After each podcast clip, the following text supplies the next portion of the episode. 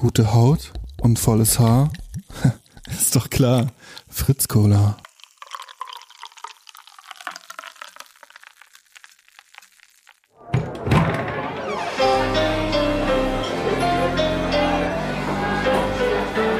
Zum Dorfkrug.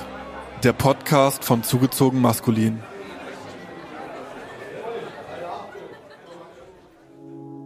Unsere heutige Folge führt uns nach Aachen, wo wir zwei Brüdern dabei zusehen, wie sie Hip-Hop für sich entdecken, in verschiedenen Disziplinen ausprobieren und schließlich beim Rappen landen. Ihr Weg führt sie von kleinen Konzerten im Aachener Jakobshof auf die größten Bühnen des Landes. In ihren Texten behandeln sie politisches, Homophobie, Rassismus, aber genauso wie Battletracks. Ein großer Hit katapultiert den einen in die Charts und ins TV, während der andere aus dem Hintergrund die Strippen zieht. Aber jetzt wollen wir Motrip und seinen Bruder Elmo in Ruhe lassen und uns unseren Gästen widmen. Panikpanzer und Danger Dan, zwei Drittel der Antilopen-Gang sitzen heute bei uns im Dorfkrug. Hervorragender Gag.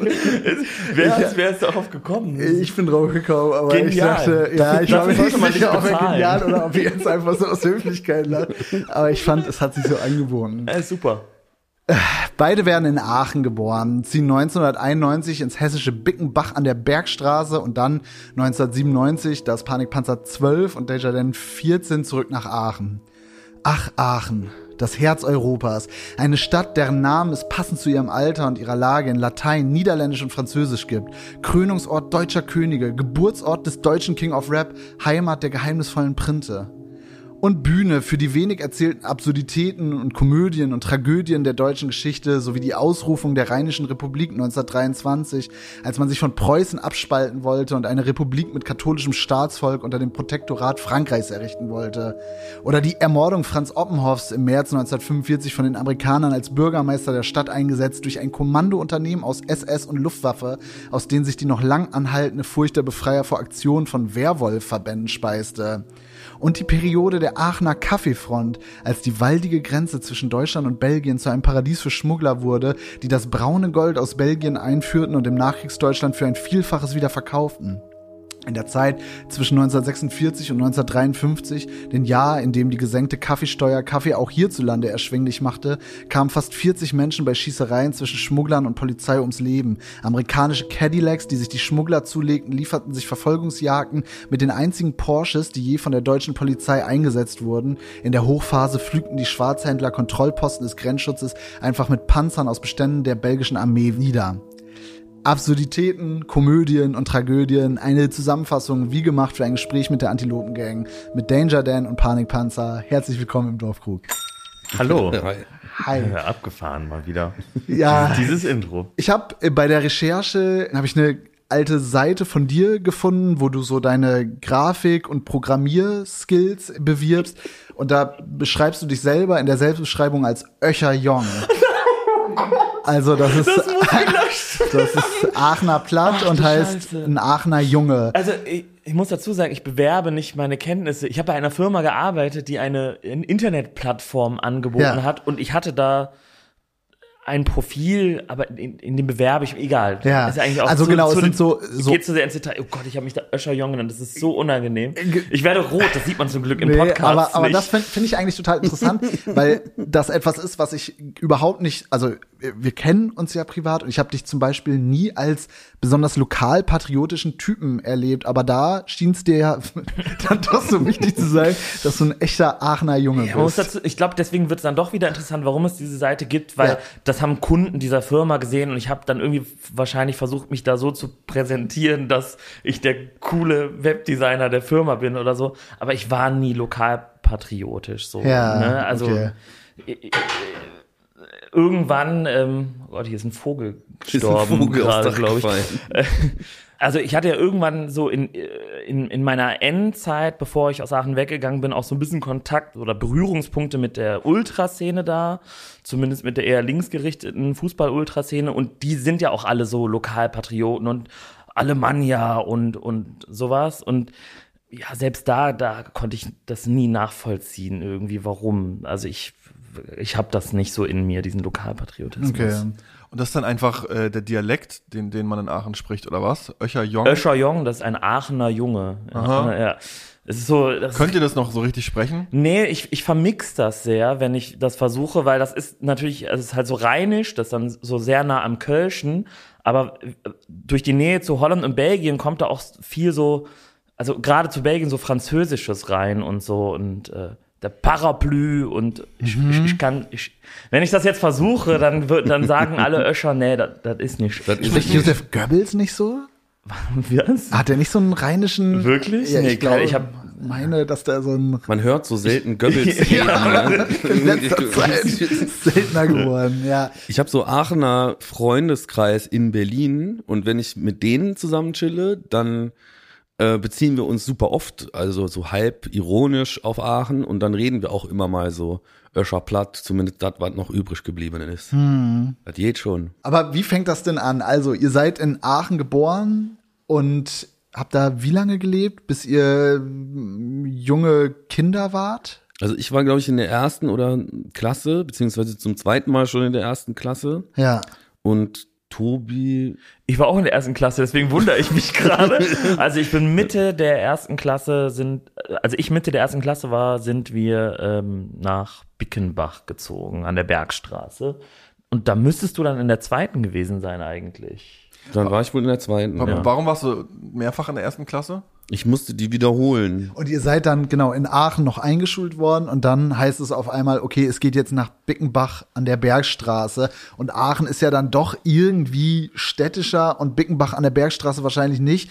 Das ist dann der große Kulturschock oder was? Oder wie? wie Ich glaube, als also, Kind erlebt man das ja nicht so als Kulturschock, weil eh die, die, der Bewegungsradius, den du irgendwie hast mit sechs, sieben Jahren, auch nicht so groß ist, dass man sich eine ganze Stadt erschließen könnte.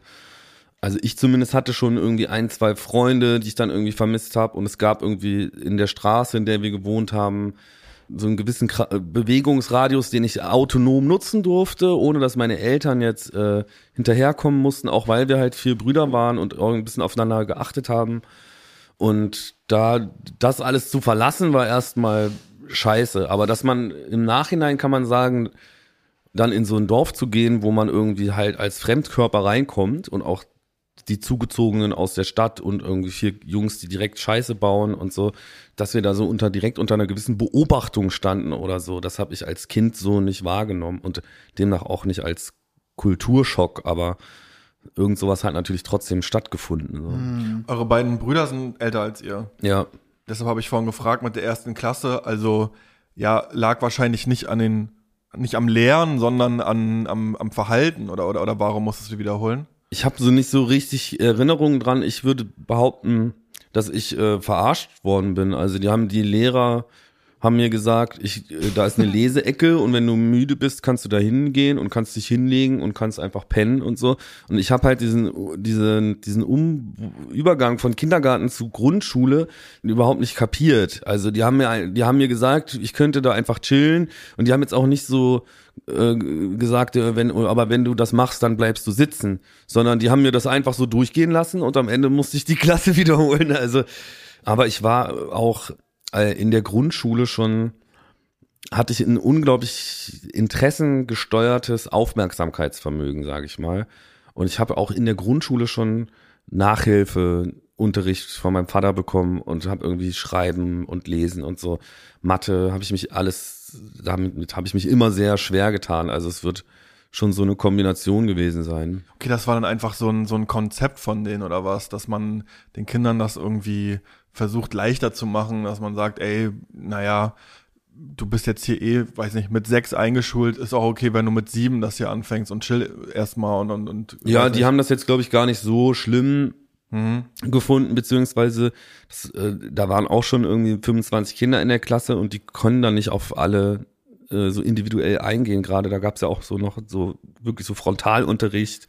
Und wenn einer nicht hinterhergekommen ist, ist er halt nicht hinterhergekommen, aber du konntest da auch nicht dich individuell um alle kümmern. Und wenn ich gesagt habe, ich gehe jetzt lieber pennen und ich habe keinen Bock und ich spiele lieber, dann ist mir das halt so durch, das haben die halt so durchgehen lassen und dann habe ich mich halt auch so verhalten. Ja, Euer Vater ist irgendwie Professor für Pädagogik oder sowas? Unsere Oder? Mutter ist ja auch Pädagogin, ja. Okay, und wie, wie ist das dann, wenn man dann auf einmal in der Schule, also Hast du dann auf einmal so Eltern, die auf einmal, ja, ich weiß nicht, dann da so eingreifen müssen oder gleichzeitig die Schulpädagogik scheiße finden oder? Ja, ja, also der, die, ein Schwerpunktthema unseres Vaters ist die Schule und Schulformen darauf zu überprüfen, wie sind Strafsysteme da drinne und äh, wie funktionieren die, wie haben die sich verändert und äh, dem, und der hat da natürlich auch immer einen kritischen Blick auf auf die Schule gehabt und auf Formen, wie funktioniert das in der Schule, also diese, diese Idee, du machst mit oder du wirst exkludiert oder so, sowas fand der, der, der hat eher progressivere Ansätze. So. Mhm.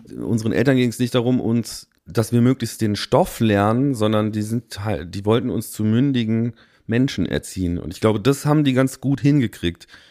Aber gut in der Schule war keiner von uns. Mhm. Also ich glaube, wir haben alle Brüder sehr lang gebraucht, um Schulen abzuschließen, wenn wir es überhaupt geschafft haben. Mhm. True. Ich glaube, dass Bildung in unserer Familienbiografie einfach eine Rolle gespielt hat, schon seit Generationen. Dass die halt immer ein Typ, der irgendwie als, als uneheliches Kind auf irgendeinem Bauernhof von irgendeiner Markt nach, in, in Ruhrpott kommt und dann da Kohlearbeiter wird und sich dann nachmittags irgendwie beim Pfarrer Latein beibringt und so. Das sind, hm. das war ja Opa immer, oder was? Das ist? Uropa. Und mhm. irgendwann der Opa, äh, väterlicherseits ist irgendwann nach Frankreich, also schon 33 nach Frankreich geflüchtet und hat halt versucht, so möglichst schnell Französisch zu lernen, um da ähm, Deutschlehrer werden zu dürfen. Mhm. Und es war, war halt in dieser Familienbiografie immer wieder, waren so Bildung eine Möglichkeit aus Notsituationen rauszukommen oder eine eigentlich Bildung, Befreiung. Hm. Und wir sind, glaube ich, so die erste Generation, Generation die alles einreißt. die, alles, die alles so kaputt gemacht hat. Also meint äh, äh, unser Vater dann demnach Professor geworden, weil der, weil, weil das einfach so in dieser Familie einfach klar war, so wir lernen was und wir wollen was lernen und lernen ist gut. Ja. Und wir haben das Gelernte dann einfach umgesetzt, ja. anstatt was zu lernen. Wie schaut er dann darauf, so äh, wie, wie das dann bei euch ausgegangen ist? Also diskutiert ihr darüber? Ist der enttäuscht, sauer oder sagt er, nee, ist eigentlich so, äh, perfekt so und, und toll, dass ihr jetzt Musik macht und, und so, ja, mit genau mündige junge Männer geworden seid? Ich glaube, dadurch, dass es so ein Happy End gibt bei uns allen, äh, ist alles in Ordnung so. Zwischenzeitlich war das aber nicht abzusehen. Und äh, ich glaube, der hat auf uns alle irgendwie zwischenzeitlich mit viel Sorge geschaut und auch irgendwie irritiert und er hat es schon ein paar Mal gesagt in den letzten Jahren, dass irgendwie er heute da viel gelassener drauf blicken kann und die, diese Irrwege, die alle, also die wir und alle Brüder unter uns äh, zwischenzeitlich mal hatten, irgendwie am Ende ihren Sinn ergeben haben so und äh, ja und vor allem der kommt auch selber noch aus einer Zeit, in der Zertifikate mehr Wert haben. Also ich glaube jetzt äh, brauchst du nicht unbedingt also für bestimmte Berufe brauchst du schon ein Zertifikat, so. Also wenn du Mediziner als Arzt praktizieren willst, dann solltest du auch das studiert haben. Aber ganz viele andere Sachen, dann braucht man das eben mittlerweile nicht mehr. Also ich weiß noch, als wir das erste Nummer eins Album mit nach Hause gebracht haben, hat er ernsthaft noch gefragt, ob ich nicht denn irgendwann auch mal was Normales studieren will, wo ich so dachte so, wow, äh, nein. Ja. So, und ich glaube aber, das ist eine Generationsfrage. Also, dass, dass diese Generation es einfach schwieriger hat zu gucken, okay, hier gibt's trotzdem auch Fachkompetenz oder so, auch wenn es keinen Schulabschluss gibt. So. Mhm. Warum seid ihr nach Bickenbach gezogen? Weil unser Vater da eine äh, Stelle bekommen hat an der Hochschule. Also mhm. der war vorher recht lang, hat super lang studiert, war dann überqualifiziert oder arbeitslos und hat dann da eine Stelle an der Hochschule bekommen. In, in Darmstadt, Darmstadt wohlgemerkt. ja, ja. Ähm. Hat mich schon gewundert, weil ihr wart ja mit Pierre M. Krause, habt ihr da ja gedreht, auch in Bickenbach. Mhm. Hätte mich jetzt gewundert, wenn da noch eine, eine Hochschule gewesen wäre. Nee, nee, das also, nee, gar nicht. Das wirkte schon irgendwie, es hat mich erinnert an diese, ja, wenn, wenn man so unterwegs ist zu irgendwelchen Festivals und so die westdeutschen äh, äh, Dörfer, durch die man dann so fährt und die eigentlich total, also aus durch die Autoscheiben heraus sehr beschaulich und ordentlich und vielleicht fast schon zu beschaulich und ordentlich aussehen. Ja, wie war das da, da anzukommen dann aus Aachen auch? Ich kann mich nicht wirklich so richtig dran erinnern. So ich, die ersten Erinnerungen, die ich irgendwie an dieses Dorf habe, ist, dass ich weiß, dass meine Schulklasse irgendwie schon weiter war als ich und ich relativ schnell relativ viel aufholen musste und damit so ein bisschen gestruggelt habe. Aber an den Umzug und, und meine ersten Eindrücke des Dorfs, die sind nicht präsent. Irgendwie, das ist alles sehr verschwommen. Ich glaube, Daniel hat konkretere Erinnerungen. Ja, also ich weiß noch den Abschied aus Aachen, der war furchtbar traurig, weil so die Nachbarn haben geweint, die meine alten Freunde waren da, alle sind so wirklich so, so wirklich nur mit Tränen überströmt mit dem Auto da weggefahren. Das war super traurig. Und dann bin, als wir da angekommen sind, habe ich mir einen Umzugskarton genommen und habe mich da irgendwo auf eine Wiese den Umzugskarton gestellt, habe mich da reingesetzt und habe gehofft, dass die dass die Umzugsfirma mich wieder zurück mitnimmt. Also für mich war das äh, richtig scheiße. Das ging dann recht schnell, dann ging da die Schule los, dann hat man irgendwie doch Leute kennengelernt und Kinder sind ja scheinbar anpassungsfähig, anpassungsfähiger oder flexibler zumindest als Erwachsene und knüpfen schneller Kontakte und so.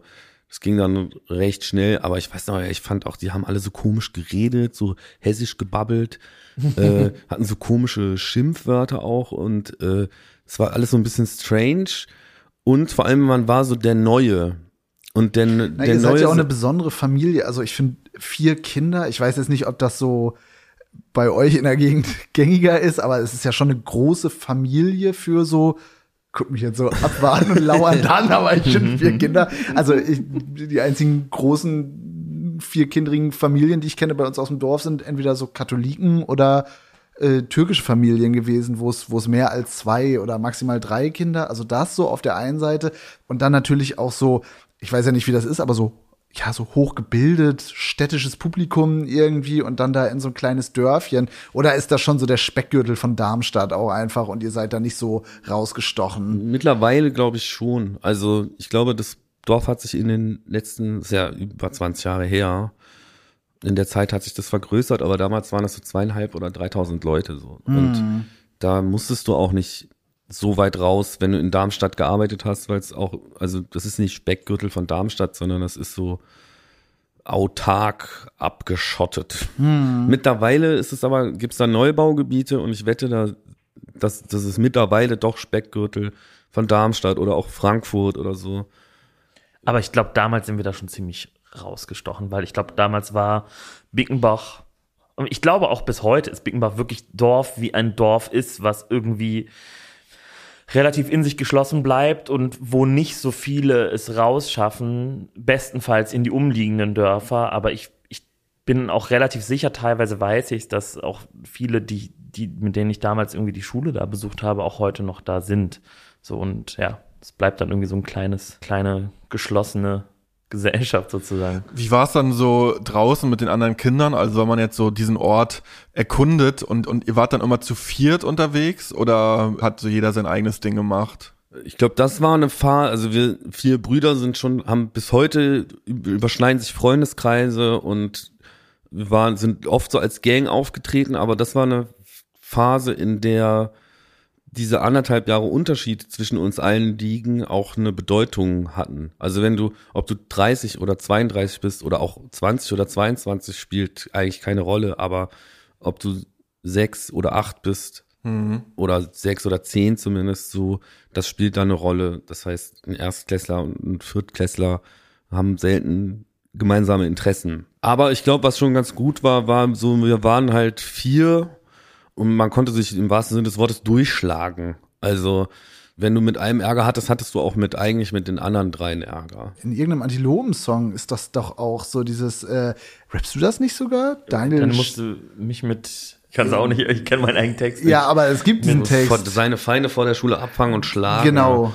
Daniel wollte meinen, Weil- ja, aber ja. das ist, ist nicht die Zeit, aus Okay. der ich da berichtet habe. Ja. Wobei das in der Zeit bestimmt ähnlich war, nur nicht so brachial wie mit, wenn man ausgewachsen ist und einen Knüppel mitbringt, sondern halt so wie Kinder das halt machen.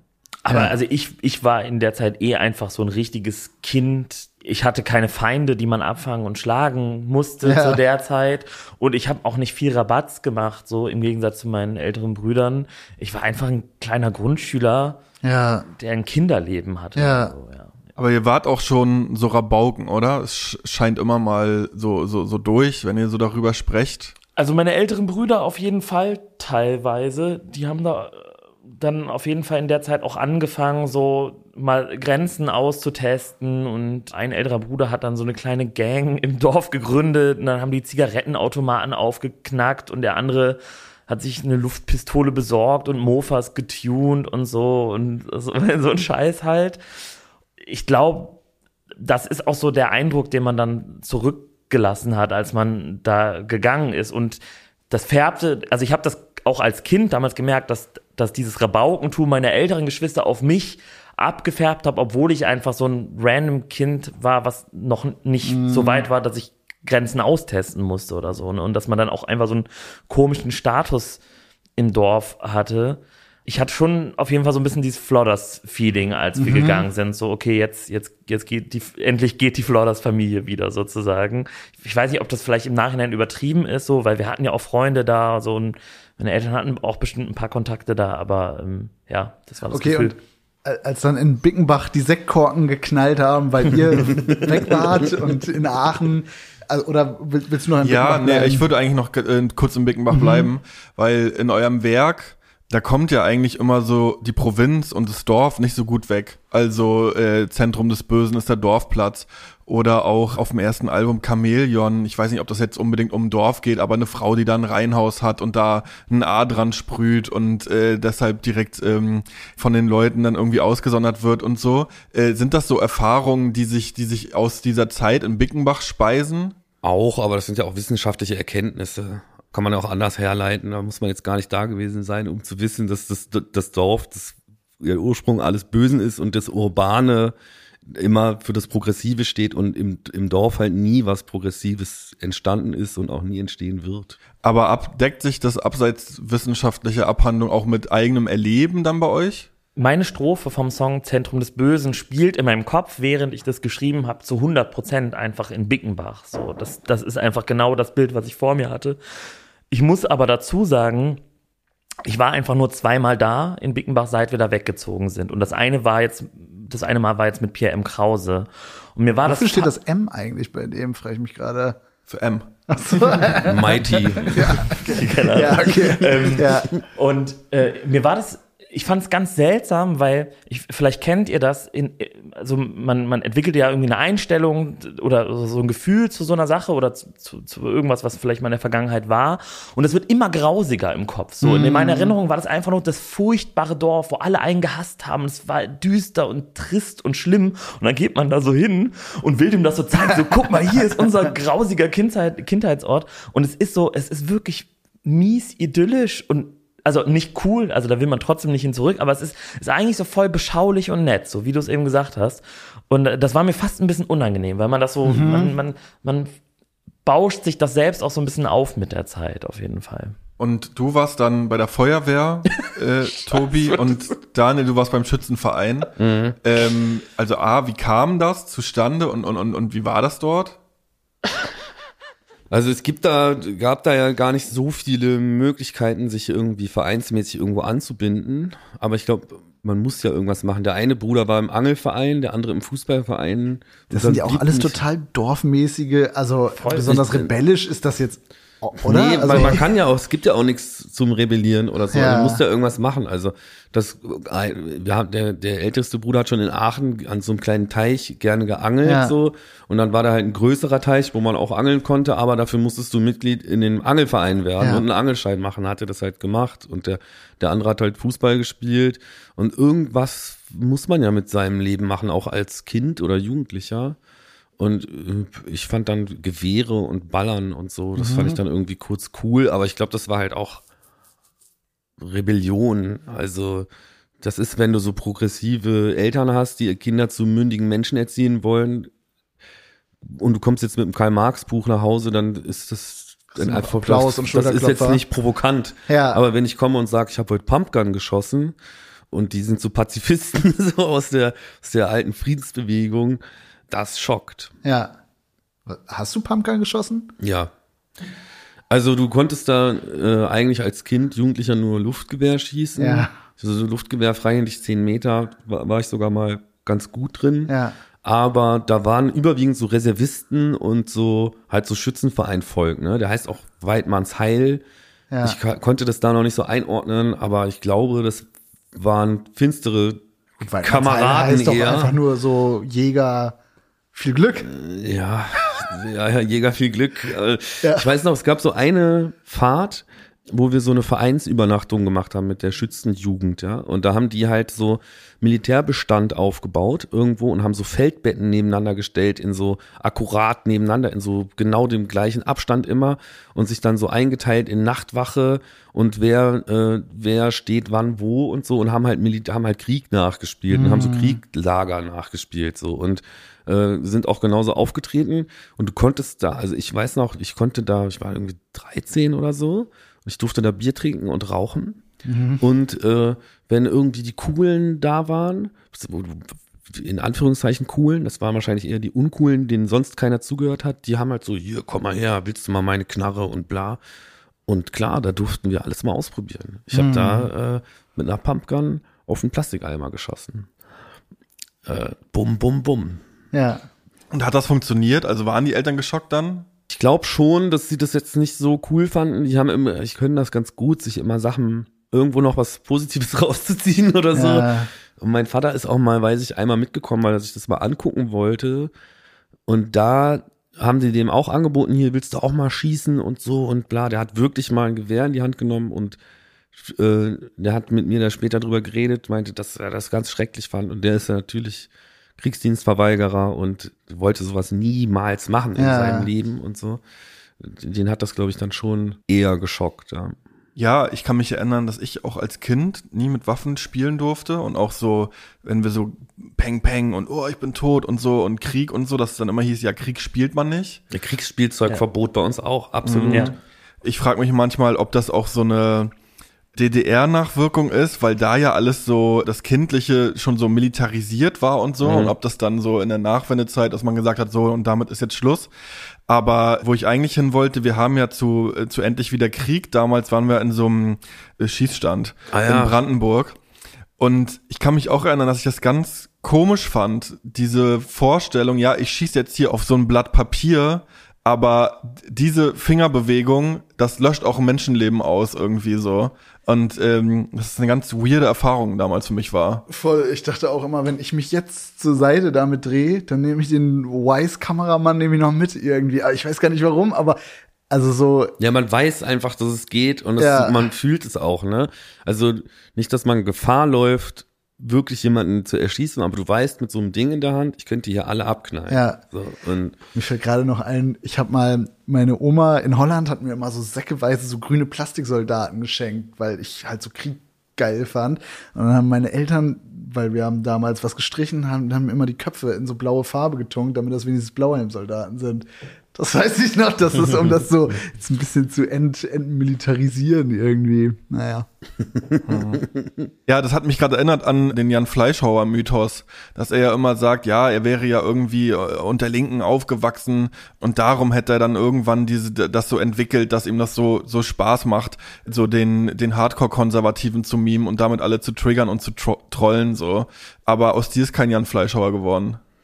Nee, aber ich will das jetzt auch nicht so auf die, auf meine pazifistischen Eltern schieben oder so, aber ich habe hab nach wie vor, ich finde, für mich geht von Gewalt immer wieder so eine Faszination aus. So, ich guck mir UFC-Fights manchmal an oder so und äh, fand das irgendwie dann auch so in, in den Anfang der 20er oder so irgendwann spannend, irgendwie immer eine Waffe mit dabei zu haben oder so, so ein Das wollte ich gerade sagen, so. dass, also, Und- oder, Das ist so eine Wahrheit, so eine schmerzhafte Wahrheit, aber so eine tabuierte Wahrheit, äh, dass Gewalt auch einfach was Lustvolles hat. Ja, weiß ich gar nicht. Es ist auch wie so, es ist ja auch eine Angst oder so. Also ich war ja eher eher ein ängstlicher Jugendlicher später immer und ich hatte aus Angst äh, halt Teleskopschlagstöcke dabei oder so. Aber äh, irgendwie irgendwas, die Gewalt und ich, da war immer eine Spannung zumindest so. Das hat sich einigermaßen beruhigt.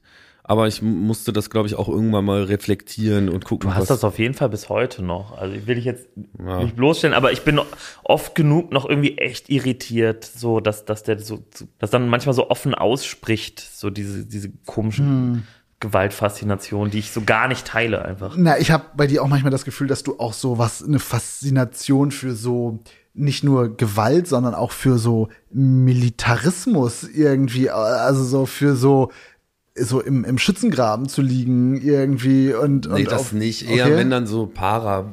Ja, ja, okay, klar, natürlich, aber schon so dieses, ich, ich folge bei Instagram gerade so Söldnern irgendwie, weil ich Aha. das auch so interessant finde. Ja. Und da sind manchmal so Typen dabei, wo ich so denke, ah, das also Sehen so, aus wie Danger Dan. ja, naja, also ja, einmal das, aber auch so dieses so, ja, einfach so, so, so was Lustvolles irgendwo, das sind nicht nur so, es sind dann auch so Freiwillige und so weiter und so fort. Ja, weiß ich nicht, wenn so, so in organisierter Form finde ich das schon eher oft eher abschreckend oder so, aber ich habe auch kenne auch Leute, keine Ahnung, bei der GPG zum Beispiel, wo ich mich super stark dafür interessiere, was machen die und warum machen die das und in, im Austausch bin oder mache ab und zu mal eine Schicht, stelle ich mich neben befreundete Türsteher und äh, mache einfach eine Türschicht mit, weil ich das irgendwie irgendwas mich daran fasziniert, ich das spannend finde, wenn da was passiert, man jemand rausschmeißt oder so.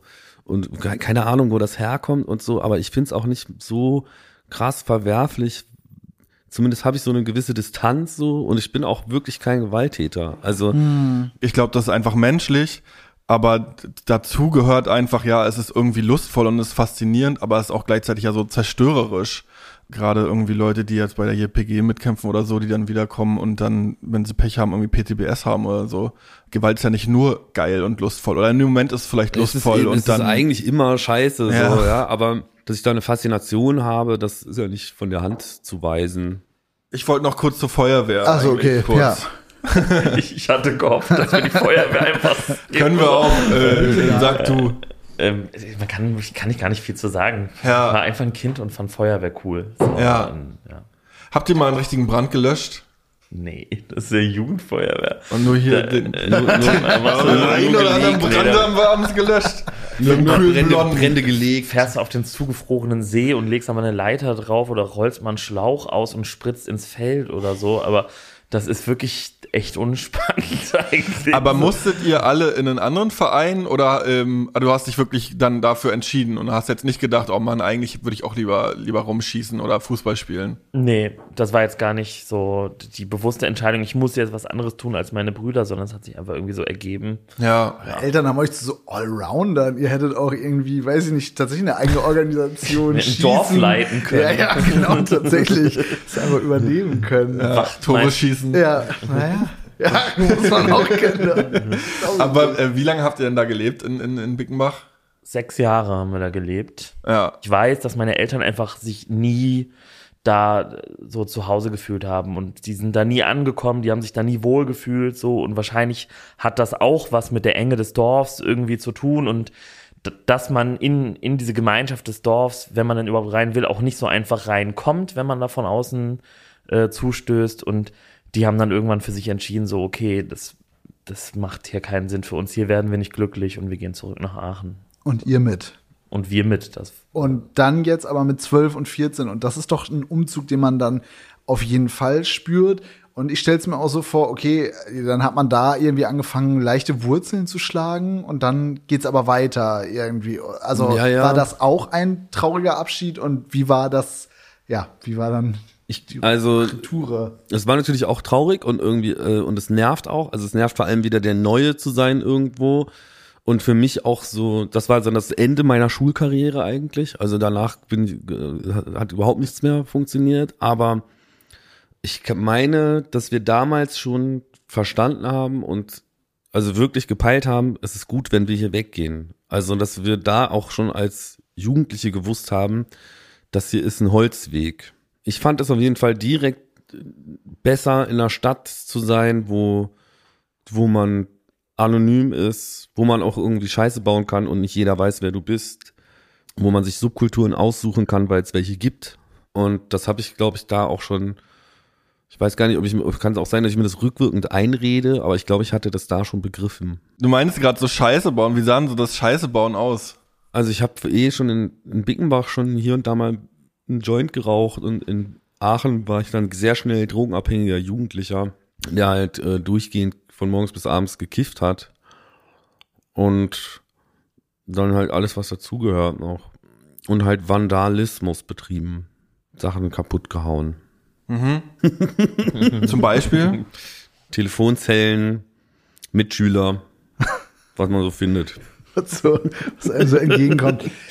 Tobis Feinde. Äh, hattest du wirklich so Feinde oder was? Ich habe das immer, also ich finde es eine total schöne Line, aber es ist so, ich dachte immer. Ich will die jetzt auch nicht zu sehr entzaubern, aber klar, also man hatte auch mal Stress in der Schule Ja. und dann, wenn man drei große Brüder hat, dann Ja. ist das auf jeden Fall sehr leicht zu sagen, der, Ja. mit, mit dem geht's hier die ganze Zeit ab, kannst du nicht mal mit deinem Tee Okay, vor also die hat- Schule kommen. und du hast dann mal jemanden verhauen oder was? Oder Nee, wie? ich bin oder? nur mal mit dem Hockeyschläger vors Schultor gegangen, habe eine Ansage gemacht, aber Ja. ich musste da niemanden hauen. Ja. Ich glaube, es hat einfach gereicht, dass Ja. ich einen Hockeyschläger dabei hatte und gesagt habe, so Vorsicht, mein Freund. ja, Vielleicht fanden die das auch eher lächerlich, ja. weil nichts passiert ist, aber ich hoffe, das hat Wirkung gezeigt. ja, anscheinend sitzt ja unversehrt, unversehrt vor uns. Nach einem harten Tag in der Säuremine, voll Entbehrung und kräftezehrender Arbeit, da gönne ich mir immer einen ganz besonderen Feierabend. Mit Fritz Cola. Mm.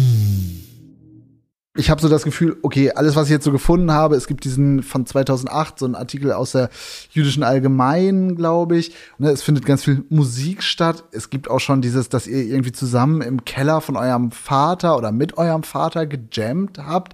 Ich vermute aber mal, das ist noch in Bickenbach gewesen. Aber wie, also genau, ihr, ihr kommt so zurück, ihr seid so die, die wiedergekehrten Dorfis irgendwie. Habt ihr noch so Anschluss an eure Freunde finden können?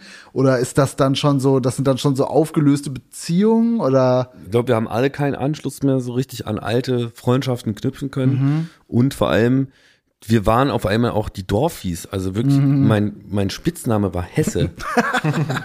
Wir haben auch alle noch äh, hessisch gebabbelt. Wir haben bisschen, hessisch ne, gebabbelt. mussten Ja. das Kommst da schnell abgewöhnen. ja, kommst mit 14 in die Schule rein und redest so komisch. ja. Da gibt's direkt Fratzegeballer. Gude. Der, und Gude, ich bin der Daniel. Ich hatte direkt irgendwie einen anderen Freundeskreis. Ich war ja auch schon so oft sitzen geblieben, dass ich mit denen in meiner Klasse dann gar nichts mehr anfangen konnte. In welcher Klasse warst du denn dann mit 14? Weiß- Keine Ahnung. Ich weiß auf jeden Fall, dass ich mit 18 noch in der 10. Klasse war. Ich konnte in der 10. Klasse noch schon selbst Entschuldigungen schreiben Ja. am Ende.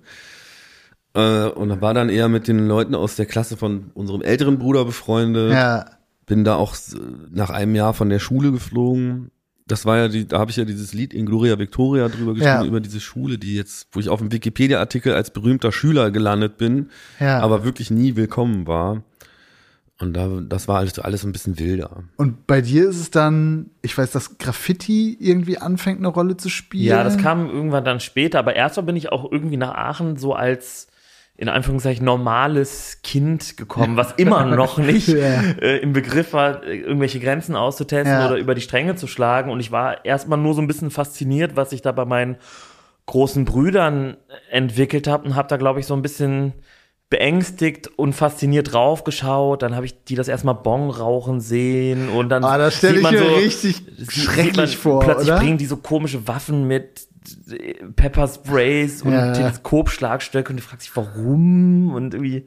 Aber irgendwie Wie war das? faszinierend so. Und, Wie ja. ist das so, seine großen Brüder das erste Mal Bon rauchen zu sehen? Ich weiß nämlich, als ich da so in diesem Übergang war und selber Kiffen auch richtig scheiße fand, ich, da sind in mir immer so Welten zerbrochen, wenn so Leute angefangen haben zu kiffen und gerade Bon rauchen, wenn dann jemand das so irgendwie so den Tabakflash noch so nachhallen lässt. Sabber ich- läuft aus dem Mund. Ich Ja. fand's ganz, ganz komisch, aber ich hatte ja glücklicherweise so einen Übergang, um mich langsam dran zu gewöhnen. Also als ich, ich kann mich gut erinnern, das war auch noch Bickenbach, um mal ganz kurz zurückzugehen.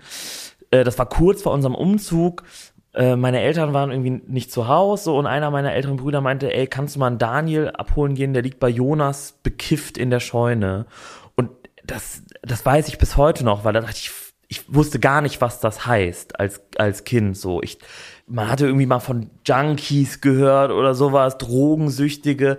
Und ich wusste ja nicht, dass der da einfach sich, dass sie sich einen Joint geraucht haben, sondern ich dachte, die haben da jetzt irgendwie sich irgendwas gespritzt oder was und der liegt da jetzt völlig am Ende in der Scheune. Dann habe ich aber relativ schnell gecheckt, es ist nicht so schlimm und bis man dann die, die älteren Brüder das erstmal Bon rauchen sieht, ist das auch irgendwie so fast normal. Aber ich fand es immer äh, auch schon ein bisschen eklig.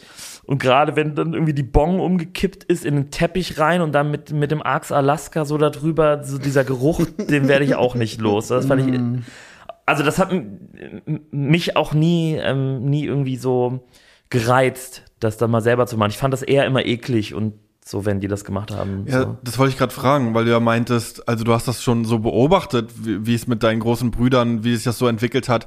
Wurde das dadurch anziehend oder, oder hat das eher abschreckend gewirkt? Eher abschreckend, glaube ich, weil ich habe in dieser Vierer-Geschwister-Konstellation schon so ein bisschen die Sonderrolle, dass ich vieles nicht so weit getrieben habe wie die oder dass das erst später gekommen ist. Ich glaube, ich habe viel auch eher so beobachtet, ein bisschen irritiert, so was die da machen und dann überlegen, nee, mache ich nicht so. Das tut mir alles so leid. mir, fällt, mir ist gerade wieder eingefallen, wir haben ja dann, um, um unseren Kiff-Konsum zu finanzieren, natürlich auch immer so Packs vertickt. Halt nicht so richtig dealermäßig, sondern halt so an Leute, die man kennt, halt irgendwie. Dass wir dir, Tobi, mal so in die Schule, irgendwie, in der, da warst du so fünf, sechs Klässler oder so, für so einen Kunden, den wir hatten, so Packs mitgegeben haben und äh, und dann Geld haben wollten, dass dir dass der dir dann gibt. Ich glaube ehrlich Einfach gesagt, so als ich erinnere mich an die Situation, ich glaube, ich habe mich geweigert, das zu machen. So, ähm, ja. Ja, wieso, ja, Ja, weil Digga, mach das doch. Sorry, ich so wollten einfach so unseren kleinen Bruder als Läufer in irgendeine andere Schule schicken. Das war so richtig asozial. Und äh, es musste auch schrecklich gewesen sein, weil wir ja natürlich auch irgendwie auch so untereinander uns mal geboxt haben oder so und irgendwie laut und Die erinnert mich immer so an Scheiße. Malcolm mittendrin. Äh, das muss ich gerade an diese vier, vielleicht auch wegen Motrip und Aachen und so. Der hat ja auch mal so einen Song gemacht, der so heißt. Aber ja, nee, aber denke ich gerade an so vier Brüder, die sich so gegenseitig das Leben zur Hölle machen. Nee, überhaupt nicht. Aber ich glaube, ich habe wirklich lange äh, das eher so ein bisschen irritiert beobachtet und hatte auf keinen Fall Lust, das so zu machen wie die. Und es hat bei mir etwas länger gedauert, bis ich dann irgendwie auch mal irgendwas irgendwas gemacht habe, was man nicht machen sollte. Ich glaube, ich habe eine große Lust dann an Sachbeschädigungen aller Art gefunden so und habe mich da irgendwie ausgetobt. Ich glaube, die waren ja dann oft, ne, die haben dann so irgendwie so, so Gangsterfilme geguckt und haben sich so als 14-Jährige wie die coolsten Typen gefühlt, so, aber waren halt keine, keine wirklichen kleinen Gangster und das hatte ich halt gar nicht. So, diese, also diesen Film, den, da bin ich nie mitgegangen. Wenn du auch vorhin meintest, ja, und dann haben wir uns so, äh, konnten wir uns so Subkulturen suchen, weil es die dann auch in Aachen gab. Was war dann so die erste Subkultur? Also war das dann direkt Rap oder war das erstmal linke AZ-Kram oder so? nee, so linke und so Antifa-Strukturen und so, das kam später. Mhm. Ja, Ey, recht ich- schnell waren wir auf dem Rap-Film. Vor allen Dingen, ich weiß noch, als wir nach Aachen gekommen sind, gab es so einen, also einen Kontakt, den meine älteren Geschwister schon hatten. Und der hat uns so ein bisschen erklärt, wie es da läuft erstmal. Und der hat uns gesagt, pass auf, es gibt die Skater und es gibt die Gabbas. So, und wir, und die, die Skater skaten nicht alle, so, und die Gabbas sind vielleicht auch nicht alle Gabbas, aber das sind so, das waren damals so die dominierenden Subkulturen in Aachen und äh, entweder man gehörte zu den einen oder zu den anderen so ein bisschen, hatte ich das Gefühl. Aber Skater umfasste dann auch viel, viel mehr. So, das waren dann halt auch so, ja, keine Ahnung. Genau, also und, die, und die Sprüher. Wenn ich mir und- die jetzt ja so vorstelle, also Skater dann Baggy-Hosen äh, und so weiter, weite Klamotten und und ja Gabbas dann so so so Techno-Fans mit äh, Neon-Piercing in der Augenbraue oder, Ja, oder wie kann man sich so- die vorstellen? Gabbas waren eher Skinheads. Ah, Also okay. die Skinhead-Styles waren auch re- rechtsoffen mindestens, wenn nicht, Ja. sowieso, wenn nicht wirklich rechte. Und wir Das waren ist, halt das ist der Skater. einzige, einzige Teil Deutschlands, wo es Gabba als so größere Jugendkultur Das aus Ey, die aber- Grenze halt zu Holland Also ich, oder ich, was? ich frage mich, wie weit das in den Westen reingeschwappt ist, weil es, also bei Aachen liegt es safe an der Grenze zu Holland, aber es gibt auch auf diesem Snagger und Pillard Mix- Mixtape von 2015 so eine Line von Snagger, Gabba Glatzen aus den Nikes klatschen. Das heißt, das muss ja irgendwie auch in den Ruhrpott vorgedrungen ist sein. auch dicht an Holland so, ne? dran. Ja. Also, äh, ich finde es, ja, crazy, also Ja. wirklich, ja. Und das war, das war ganz, ganz lange so ein Ding einfach, dass man auch wusste, okay, wenn da so eine Gabba-Gang ist, vorsichtig sein, so, dann können es Probleme geben. Das war für euch sofort klar, dass ihr Skater seid und keine Gabbas. Ja, Ja, für mich war das ganz klar. Scheiß Gabbas. Ich hatte sogar kurz so einen Gabba-Kumpel, aber das, das, funkt- das hat nicht gematcht. Warum so, nicht? Naja, es ist einfach eine andere Welt. Das sind so Leute, die fangen dann halt irgendwie um 13 an, Pep zu ziehen und fahren rüber ins Peppermill. Keine Ahnung. Also wie, wie Dani schon sagt, das eine ist irgendwie tendenziell alternativer und das andere ist tendenziell irgendwie eher rechter, ne? Also ohne, dass die jetzt wirklich alle Nazis wären, aber schon irgendwie so, das ist eine andere Welt. So, und das hat, Ja, aber ich hätte mir vorstellen können, wenn man sich für Schießen interessiert und für Feuerwehr und, Ey, stimmt, voll. und Also für Gangsterfilme und, und, und, und Dealen und keine Ahnung, dass dann auch, äh, ja, so eine, so Skinheads und so weiter, so Gabba-Skinheads, dass das irgendwie auch seine, seinen Reiz hätte haben können, so. Das ist nicht so konstruktiv, das ist irgendwie eher, das ist so eine komische Szene, wo man auch nur konsumiert, wo du auf Partys gehst und Drogen nimmst, so. Und die, mit den Skatern konntest du halt im Park sitzen und Feuer machen und auch noch so Hippie-Zeug. Oder als, oder als ich als, wenn, als dann Rap dazu kam, wirklich aktiv einbringen mit Malen und Freestyle-Partys und Zeug. Und das ist schon um einiges angenehmer. Mal unabhängig davon, dass halt die Gabba-Szene wirklich sehr rechts immer war. Also in der, also zumindest da, wo wir gewohnt Was haben, es heißt denn gab, sehr rechts? Also es gab nur Weiße. Du konntest auch nur als Weißer mitmachen. gab es denn viele türkische Skater oder schwarze Skater in Es Aachen? gab auf jeden Fall äh, mehr. Ja, okay. Aber auch nochmal, das waren auch nochmal dann andere Szenen. Es gab so türkische Gangs, Ja. also wo auch keine Gabas mitmachen durften. Ja, Und das war schon eine unangenehme Szene. Also ich weiß, wir hatten so zwei Kumpels oder auch einen Bruder, die waren, es kam mir manchmal vor wie bei Asterix und Obelix und die Gabas sind die Römer und die wirklich so, wow, da sind welche und so Anlauf genommen haben, weil die einfach alles, weil die alles Arschlöcher waren und umgekehrt. Die hatten dann so eine Diskothek in Holland, die, die, wo die immer hingefahren sind, wo so ein Nachtbus hingefahren ist. Und wir sind aus Versehen mal in einem kompletten Bus voller Gabbas gelandet, wo auch irgendwie einer bei war, wo es schon mal irgendwie Ärger mit dem gab und wir waren, waren auf einmal mit so 50 von denen im Bus und das war auch super unangenehm. das war dieses Peppermint oder was? Peppermill.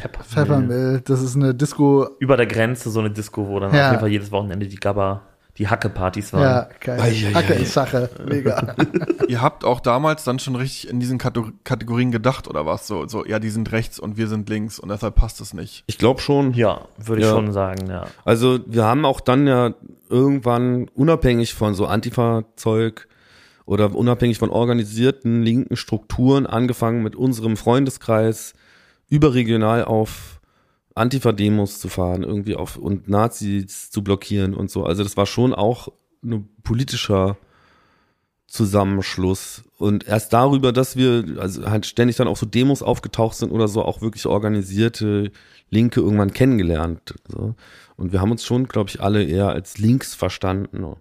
Ja. Ich glaube, das ist auch so, also neben allen Abgrenzungs- und Schockbedürfnis, was wir dann mal mehr, mal weniger unseren Eltern gegenüber hatten, ist das schon auch etwas, was wir, glaube ich, mitgenommen haben. Dass man, Ja, aber da hättet ihr natürlich den ultimativen Schock noch in der, Ja, in der ja, Hinterhand gehabt. als, als Henrik das eben meinte, dachte ich auch, wow, das wäre Ja. schon geil gewesen, noch, wenn, ich meine, wenn ich mir eine Glatze geschnitten Ja. hätte und so.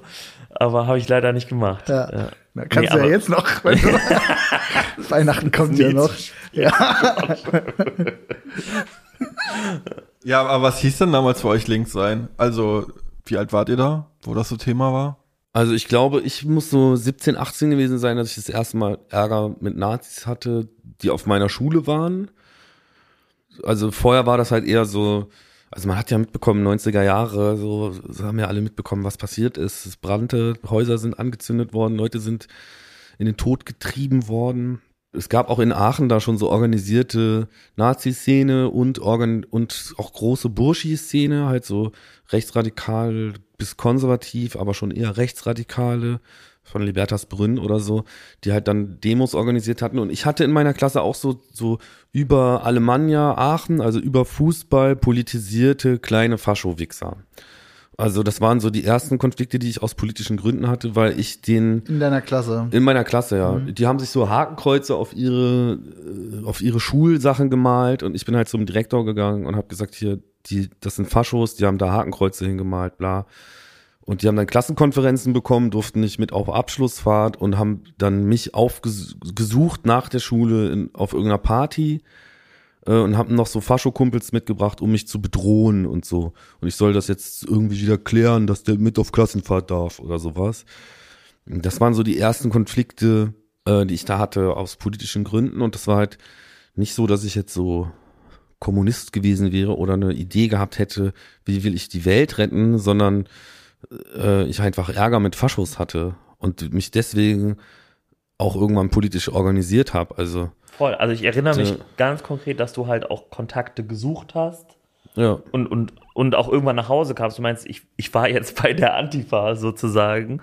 Und das hat mich mega fasziniert. Und da war ich dann ganz schnell so, jo, bin ich dabei, alles klar, komme ich mit. Das war natürlich auch irgendwie, also diese, Erle diese Erlebenswelt, das ist natürlich triggert ne- am Ende wahrscheinlich auch als erlebnisorientierter Jugendlicher war ich schon und wie wir eben festgestellt haben, auch so Faszination für irgendwie Riots und bla und so. Wir haben, wir, wir hab, ich habe mir Demonstrationen schon auch danach ausgesucht, ob es da knallt oder nicht. Ich wäre jetzt nicht irgendwie auf eine Antikriegsdemo gegen Irakkrieg gegangen, sondern fand das dann eher interessant, dass es äh, irgendeinen Gipfel zu irgendeinem Gipfel zu fahren oder so oder halt Nazis zu blockieren, weil das auch einfach Cowboy-mäßig war, aber da wurde auch sehr schnell, wurde da- das politisch so, weil, ich, also ich kann da echt sehr froh sein. Ich habe ja immer noch Kontakt zu vielen Leuten aus der damaligen Antifa-Szene in Aachen und bin da hingegangen mit so, also während wir so Savage gehört haben oder so, also während wir Lutsch meinen Schwanz mitgerappt haben und gleichzeitig aber auch irgendwie Ärger mit Faschos hatten, weil wir so Alternative waren und dann zu dem Plenum da gegangen und gesagt so, ey Leute, ich brauche Hilfe.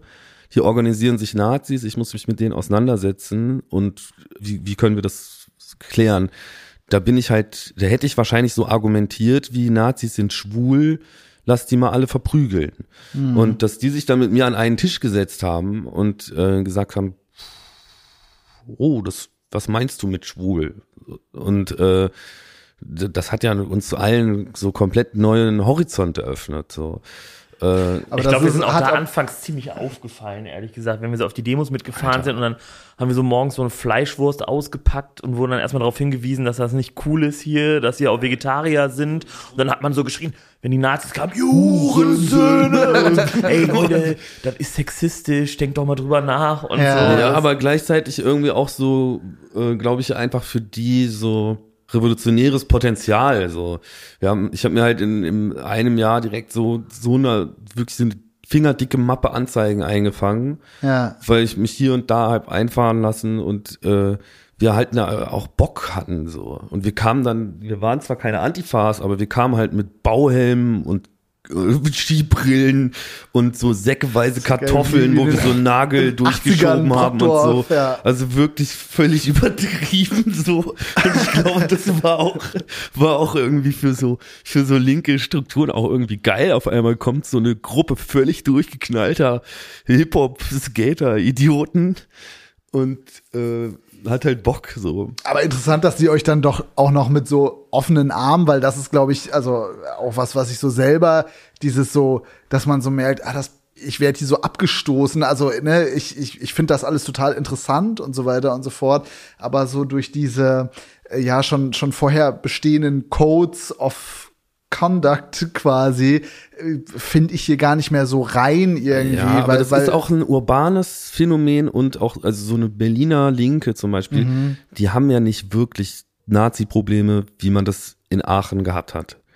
So, hier gibt's halt natürlich auch Probleme, hier gibt's organisierte Strukturen, hier gibt's so bla, braucht man nicht drüber reden, aber es ist nicht so, dass ich in den Park gehe und einen Knüppel mitnehme, weil ich Angst habe, dass eine Horde Glatzen äh, reinkommt und uns aufs Maul haut, was passieren konnte und auch so passiert ist. So.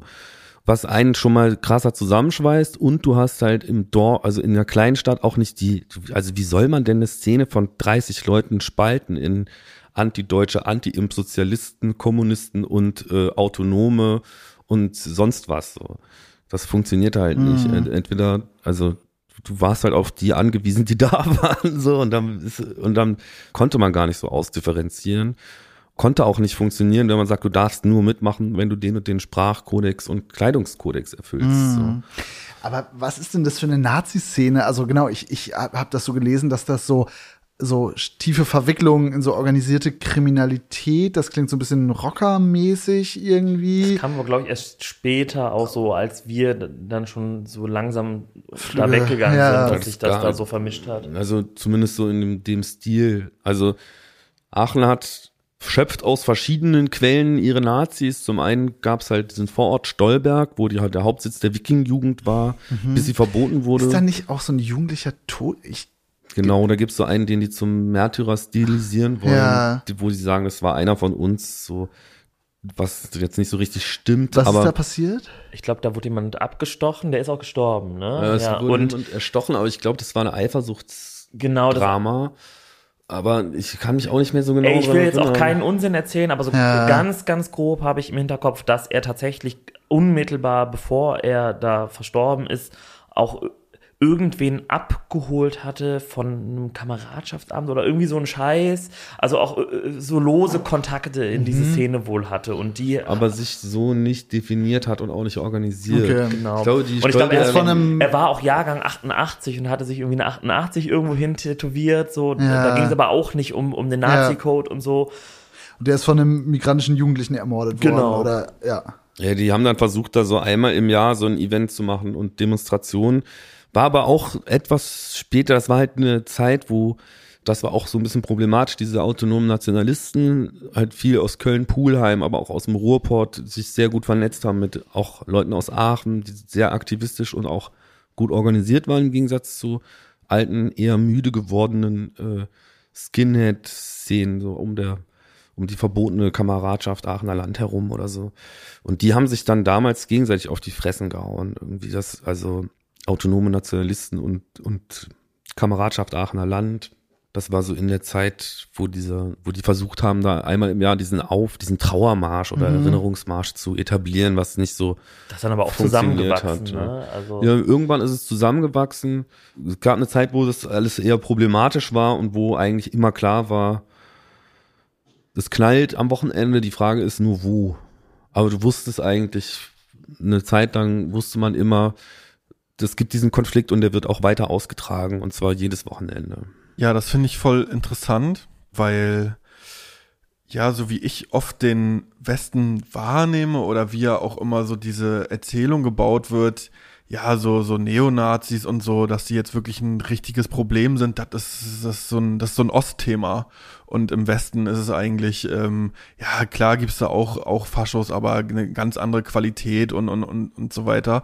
Also das klingt jetzt schon so, als wenn in Aachen das schon doch ein recht ausgewachsenes Problem gewesen wäre. Äh, Und ähm, ist Aachen da jetzt so ein ganz besonderer Fall? Dann, dann, und wenn ja, wa warum? Also wo, wo kamen die denn her? Warum haben die sich dann dort so, so angesiedelt? Oder, oder ist es eigentlich äh, Es gibt Ja. schon einen Unterschied zwischen Ost und West. So, ich glaube, dass es wirklich auch in so ostdeutschen Dörfern Sachen anders historisch gewachsen sind und auch andere Qualitäten annehmen, dass es Siedlungsprojekte gibt in Bautzen oder sowas, was, es, was ich aus Nordrhein-Westfalen jetzt nicht kenne.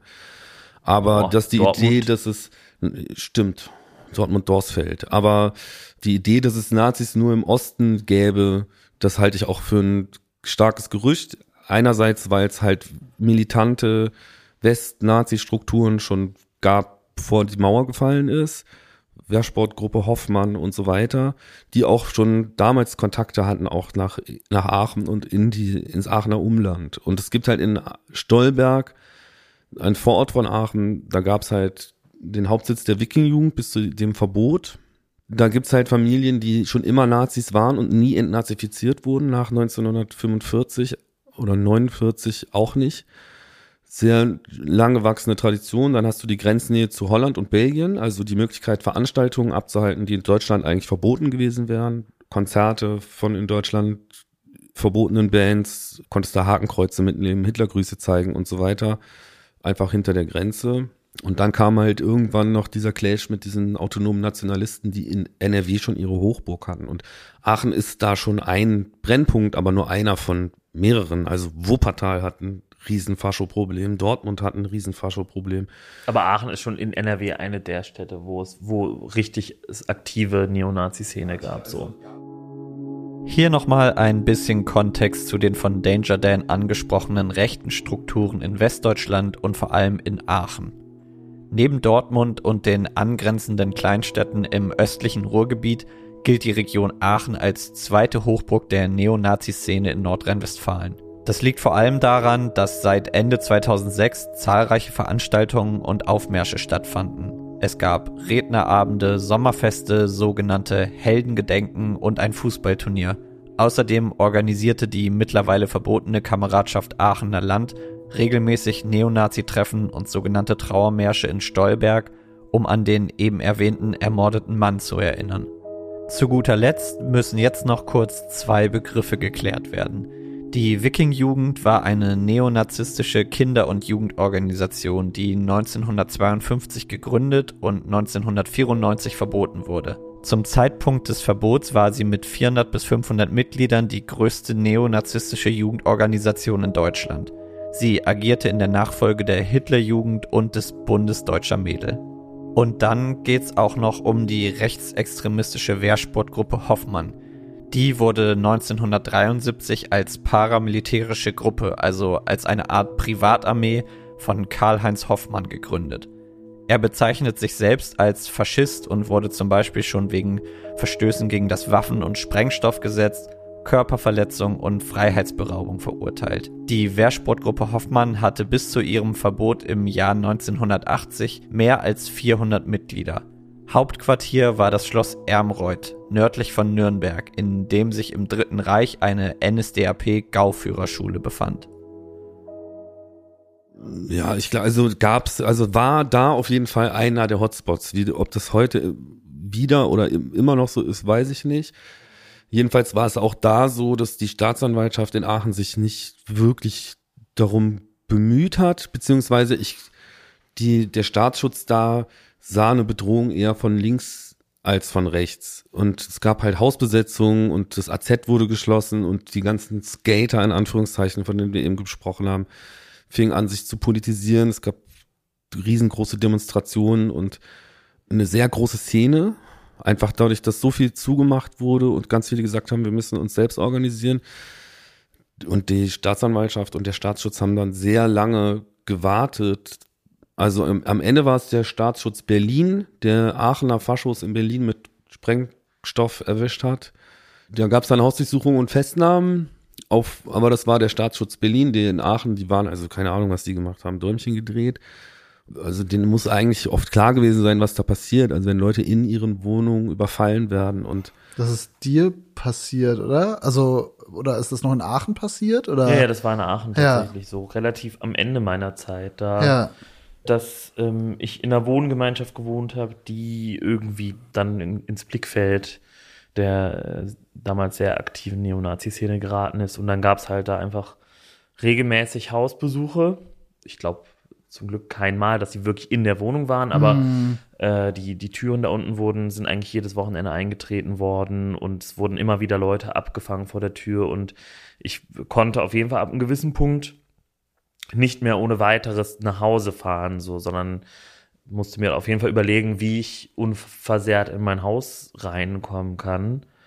Das gipfelte in einem Angriff, von dem ich geweckt wurde und einfach nur diese, diese Geräuschkulisse, die ich da erlebt habe mit zerberstenden Scheiben und Geschrei und nicht wissen, sind sie jetzt drin oder nicht, so, die ist schon, die hat mich schon so, also echt traumatisiert in dem Augenblick so. Und habe ich gesagt, ich, ich halte es hier nicht mehr aus. Es sind auch, also es sind Leute geblieben, die gesagt haben, wir, wir lassen uns hier nicht irgendwie von denen vertreiben so und wir stellen uns dem. Aber ich konnte das in dem Augenblick nicht mehr. Wir, mir war das zu krass geworden. Und einfach das, also die hatten dann in dem Augenblick Leute, die unten aus der Tür rauskamen, abgefangen, mit Steinen beworfen, äh, verfolgt, gestiefelt, getreten und so weiter. Und das war mir zu viel. Hm. Aber äh, hattet ihr das Gefühl, es gibt hier in der Gesellschaft ein Problembewusstsein? Also Staatsanwaltschaft, Staatsschutz hast du schon genannt, aber so Presse, wurde das irgendwie medial thematisiert, sowas? nicht wirklich. Also es gab so einen Journalisten, der schon Mhm. viel dazu gemacht hat, Michael Klarmann, aber eigentlich so eher so am Rande wahrgenommen, glaube ich. Also es ist ein, war da noch ein Konflikt, der nicht alle Leute gleichermaßen betroffen hat, so, was aber auch hätte schneller kippen können. Also du konntest so als Zecke im, am Hauptbahnhof hätte halt passieren können, dass, dass da Leute kommen und Zecken suchen und Zecken klatschen wollen, aber wenn die keine finden, dann nehmen die halt auch irgendwen anders. Dann nehmen die irgendwen mit Kopftuch, mit dunkler Hautfarbe, äh, offen, sich offen schwul zeigende Pärchen oder so. Aber dass äh, in, in Aachen irgendwie ein Bewusstsein dafür gegeben hätte oder so, das glaube ich nicht. Zumindest von den Seiten der, der Sicherheitsbehörden auf jeden Fall nicht. Was dann auch hieß, dass irgendwie man sich private um diese Probleme kümmern musste, was ja auch irgendwie scheiße ist. Und, äh, und man dann auch eher mit Kriminalisierung rechnen musste als mit einem Orden.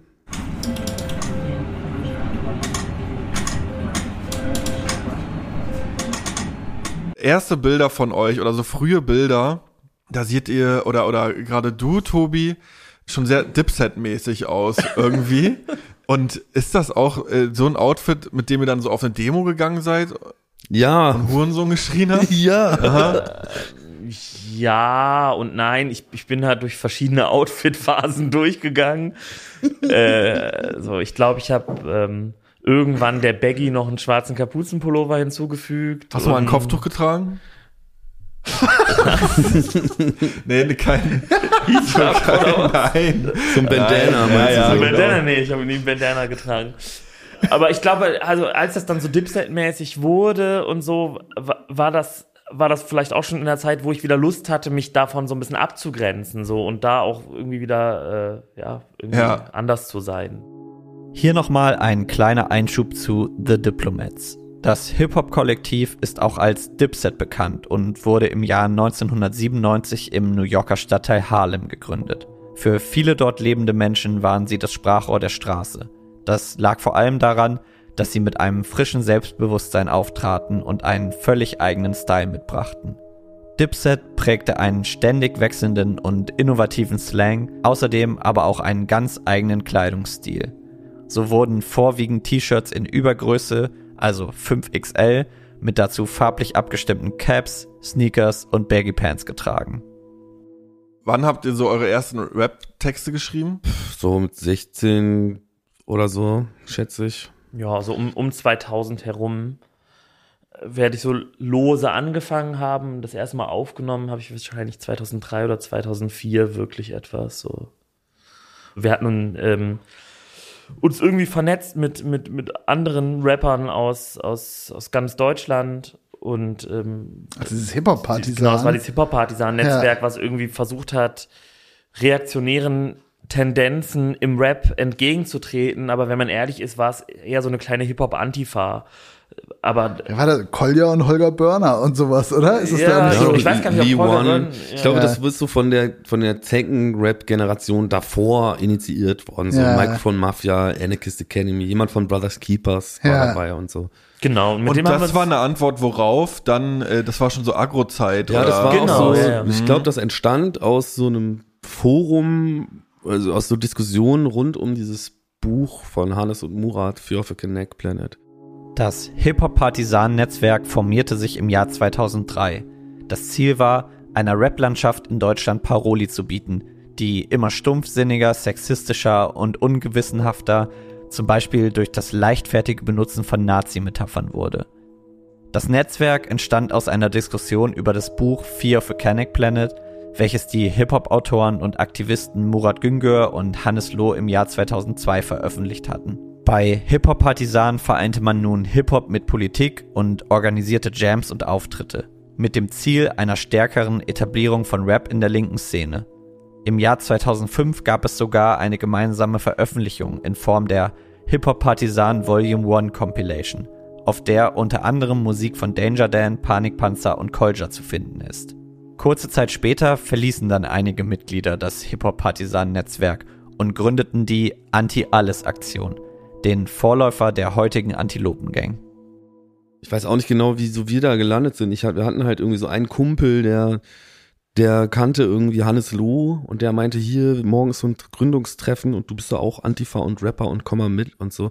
Da hatten wir aber eigentlich noch nie wirklich Songs aufgenommen oder so. Also wir hatten so Tapes aufgenommen mit so einem Kassettenrekorder, wo auf der einen Seite ein Beat läuft, auf der anderen Seite die Kassette aufnimmt und man oben noch ein Mikro reingesteckt hat und dann das Mikrofon so im Kreis gegeben. Panikpanzer war nicht mal im Stimmbruch und hat so Sachen gerappt, dass er Koks vertickt und so. Das war halt eher Schlimmer. noch schlimmer. Das war auf jeden Fall alles so sehr Pimplegionär geprägt, was ich, was ich da mit meiner. Mäusestimme ins Mikro gepiepst habe. äh, ja, apropos Pimp-Legionär, war das denn wichtig für euch auch, dass ihr aus derselben Stadt kommt wie Cool Savage? ich konnte es damals nie glauben. Ich habe das für so ein für so für so ein Mythos gehalten, so wie der kommt hierher, das glaubt, das ist muss ein Missverständnis Ja. sein und so. Aber ich glaube, wir fanden das schon ziemlich cool, dass, Ja. dass es dieses Gerücht oder äh, so gibt. Alter, aber es gab auch früher so viele Gerüchte. Ich weiß, dass jemand bei mir im, äh, auf, der, auf der Schule erzählt hat, er wäre der Cousin von Bushido. Und das auf jeden Fall offensichtlicher, also so, das gab's so oft. Da haben ja Leute auf MySpace ganze Karrieren drauf aufgebaut, dass die so in den Namen geschrieben haben, der Typ, der Bushido von der Bühne getreten hat und so. Oder Bushidos Cousin. Ja, na, ich kenne so Bushidos Cousin. Das bitte piepen, aber genau erzählt, dass er, ja, das ist mein Cousin in Berlin. Mhm. Alter, what? Und der hat einem Kumpel von mir sogar auf die Schnauze gehauen dafür, dass er das gesagt hat, das ist Quatsch so. Und hat es aber so durchgezogen irgendwie. Ja, genial. Hattet ihr dann schon richtig Auftritte? das fing dann an, auf jeden Fall. Also durch diese Vernetzung hatten wir halt in ganz Deutschland Auftritte so. Und es gab über, es gab Leute in München, es gab voll viele in, in Halle und Leipzig und so weiter und äh, Düsseldorf, Aachen, so einfach verschiedene Orte. Und alle haben versucht, was auf die Beine zu stellen. Und ab der Zeit fing es für mich auf jeden Fall ganz massiv an. Ich glaube, Daniel war immer nur so halb dabei. Dass ich, dass ich so jedes zweite Wochenende mit dem Wochenendticket einmal quer durch Deutschland und dann war man in, in Halle oder Leipzig oder so, halt hat man so eine, so eine linke Hip-Hop-Jam gehabt und äh, ganz, ganz wichtige Zeit für mich auf jeden Fall, so die, wo, wo dann auch einfach alles ins Rollen gekommen ist und wo auch so alles sich zusammengefunden hat, was heute in der Antilopen-Gang gemündet ist. Das war jetzt äh, wann ungefähr? 2003 bis 2006, würde ich sagen, so die Zeit. Und äh, dann hat sich die Anti-Alles-Aktion gegründet, was dann so eine verkleinerte Version von Hip-Hop-Partisan war, wo auch schon die heutigen Antilopen-Gang-Mitglieder äh, dabei waren. Und das hat sich dann irgendwann so zur Antilopen-Gang geschält, sozusagen. Wie war das bei euch? Also, äh, was habt ihr für, für Wandlungen äh, in eurer politischen Karriere durchgemacht? Gab es die überhaupt nennenswert? wir haben das alles mal sehr von Herzen gemeint, unseren Politrap und was Tobi dann erzählte, so durch Deutschland gefahren und in die, auf so linke Jams und so, wo, wo man dann auch teilweise in so autonomen Zentren vielleicht der erste Rap-Act war, der jemals da war, weil sonst nur Punks da gespielt haben und dann da so ein Publikum dich so anguckt, das eigentlich überhaupt nicht weiß, wie es sich verhalten soll. Die kommen eigentlich nicht, weil das irgendwie Rap-Musik ist, sondern weil man irgendwann mal Nazis, ich sag Nazis, ihr sagt raus, sagt. Und ich glaube, dass irgendwie wir das irgendwann auch schon wieder scheiße fanden. So Relativ so, schnell sogar. Also mir kommt das im Nachhinein wie so eine ganz lange Zeit vor, wo ich prinzip, also wo ich eher so geschaut habe, okay, welche Demo-Parole haben wir jetzt noch nicht in der Hook verwurstet sozusagen und können daraus nochmal einen Song machen. Aber ich glaube, im Endeffekt waren es eigentlich nur so ein, maximal zwei Jahre. Und dann fing da auch schon wieder so ein, so ein Abgrenzungsbedürfnis an und dass wir irgendwie auch irgendwie Bock hatten, in diese AZs zu fahren und bewusst anders auszusehen und halt damit so einer Dipset-Uniform reinzugehen und sich halt daneben zu benehmen irgendwie. So der Versuch, da auszubrechen, aber gleichzeitig doch nur da, haben, haben wir doch nur da stattgefunden, so. Und das gehört irgendwie, also wir, aber uns auch seit jeher dann da abgearbeitet. Also Ja. das erste Album, was es in der Konstellation der heutigen Antilopen-Gang gibt, ist das in the Crack Album Schluss mit Second Rap. Alles, alles vorbei hieß es, glaube ich, ne? Und das erste Lied hieß Schluss mit Second Rap. Das ist das erste Antilopen-Gang-Album in der heutigen Konstellation. Juckt euch das halt heute auch noch manchmal irgendwie äh, sowas nochmal zu machen? Was genau zu machen? Ein Album, was Schluss mit Second Rap heißt zum Beispiel. Schluss mit Second Rap 2. Ich habe auf jeden Fall immer wieder vorgeschlagen, lass doch nochmal Cotton the Crack neues Album aufnehmen. Wobei das Schluss mit Second Rap war auch, das war halt, hat sich dermaßen an, an linken Strukturen abgearbeitet, so ein bisschen wie, wie das Leben des Brian oder so, wo man auch so ein bisschen peilen muss, worum es geht, damit man überhaupt peilt, was daran lustig ist. Und ist dann aber auch nur in solchen Kontexten gehört worden. Also, Naja, ich glaube, es war aber ja auch eine Möglichkeit, dass das mal so so aufgedröselt und benannt wird irgendwie, also da, da, da, oder dass das mal so ausgesprochen oder so künstlerisch ver, verwertet worden ist irgendwie. Ich habe das Gefühl, das erzähle ich immer mal öfters, wenn es irgendwie um linke Bands gibt, aber es gibt ja so diese Geschichten von Tonsteine Scherben, dass die so abgefuckt waren am Ende, immer nur, ey, Soli und jetzt spielt noch mal keine Macht für niemand und so weiter und so fort und das ist halt einfach auch naja, total anstrengend sein kann, in, in, in solchen Strukturen unterwegs zu sein, die halt eine richtig krasse Erwartungshaltung, dass, dass ihr immer das macht, was, was die so von euch wollen irgendwie. Ja, mitunter auch so, echt so dumme Anfragen. Also es kam, gab mal eine Berliner, eine, eine Berliner Antifa-Gruppe, die gesagt hat, sie würden gerne mehr Migranten ansprechen und wir machen doch Rap und Migranten hören Rap und deswegen wollen die so einen Sampler machen und ob man da mal einen Beitrag zu steuern könnte. Ja. Wo ich auch so da schon dachte, Alter, spinnt ihr? Ja. So, also Schuss nicht gehört. Ja. Dann haben wir denen so Störgeräusche geschickt und behauptet, das sei ein exklusives Lied. Ja. Äh, Habt ihr nicht, eine letzte Geschichte fällt mir auch gerade noch ein, habt ihr nicht mal auch in so einem IHZ eine Couch vollgepisst und musstet dann da, da später drauf schlafen oder sowas? Das ist meine liebste Das ist eine, eine, eine der unglorreichsten Geschichten, die ich so zu bieten habe. Ja. Tatsächlich waren wir in so einem AZ und sind da halt wie immer, ey, das war auch wirklich ganz schlimm, weil es waren einfach wirklich, also wirklich ununtertrieben, ich glaube zwei zahlende Gäste oder drei. Ganz finsterer Abend. Wir waren schon, wir sind rattendicht schon auf die Bühne gegangen, so, haben dann halt eine ganz miese Show für diese drei Leute dargeboten. Hey, man muss für drei oder 3000 immer selbe Energielevel. Ja, nee, nee, das war wirklich ganz furchtbar, ganz finsterer Auftritt. Dann haben wir uns einfach weggesoffen im Backstage, wie immer so. Und irgendwann bin ich da irgendwo hingegangen und habe auf ir- irgendwo einfach hingepisst, was mir gerade im Weg stand. Und dann so später gefragt, wo pennen wir eigentlich? So, ja, sind Sofas. Ja, ich bin nicht stolz drauf, muss ich sagen. Und ich habe die Nacht dann tatsächlich sitzend auf dem Stuhl verbracht. Also ich sitzend auf dem Stuhl Am, am. Ende gab es doch sogar noch eine Anzeige wegen Sachbeschädigung, wegen Graffiti, weil das irgendwie auch alles vollgesprüht Im war. AZ. ne? Oder was? Es Oder? gab keine Anzeige, die, die haben uns gebeten, ob wir das irgendwie dafür aufkommen können. Ich will auch nicht, ja, ich, obwohl ist, ist, ich will jetzt auch die Veranstalter nicht in die Pfanne hauen, aber die hatten uns die Dosen gegeben, mit denen wir da alles vollgesprüht haben und haben danach dann Ärger bekommen irgendwie Ja. da intern, haben gefragt, ob wir das nicht für aufkommen können.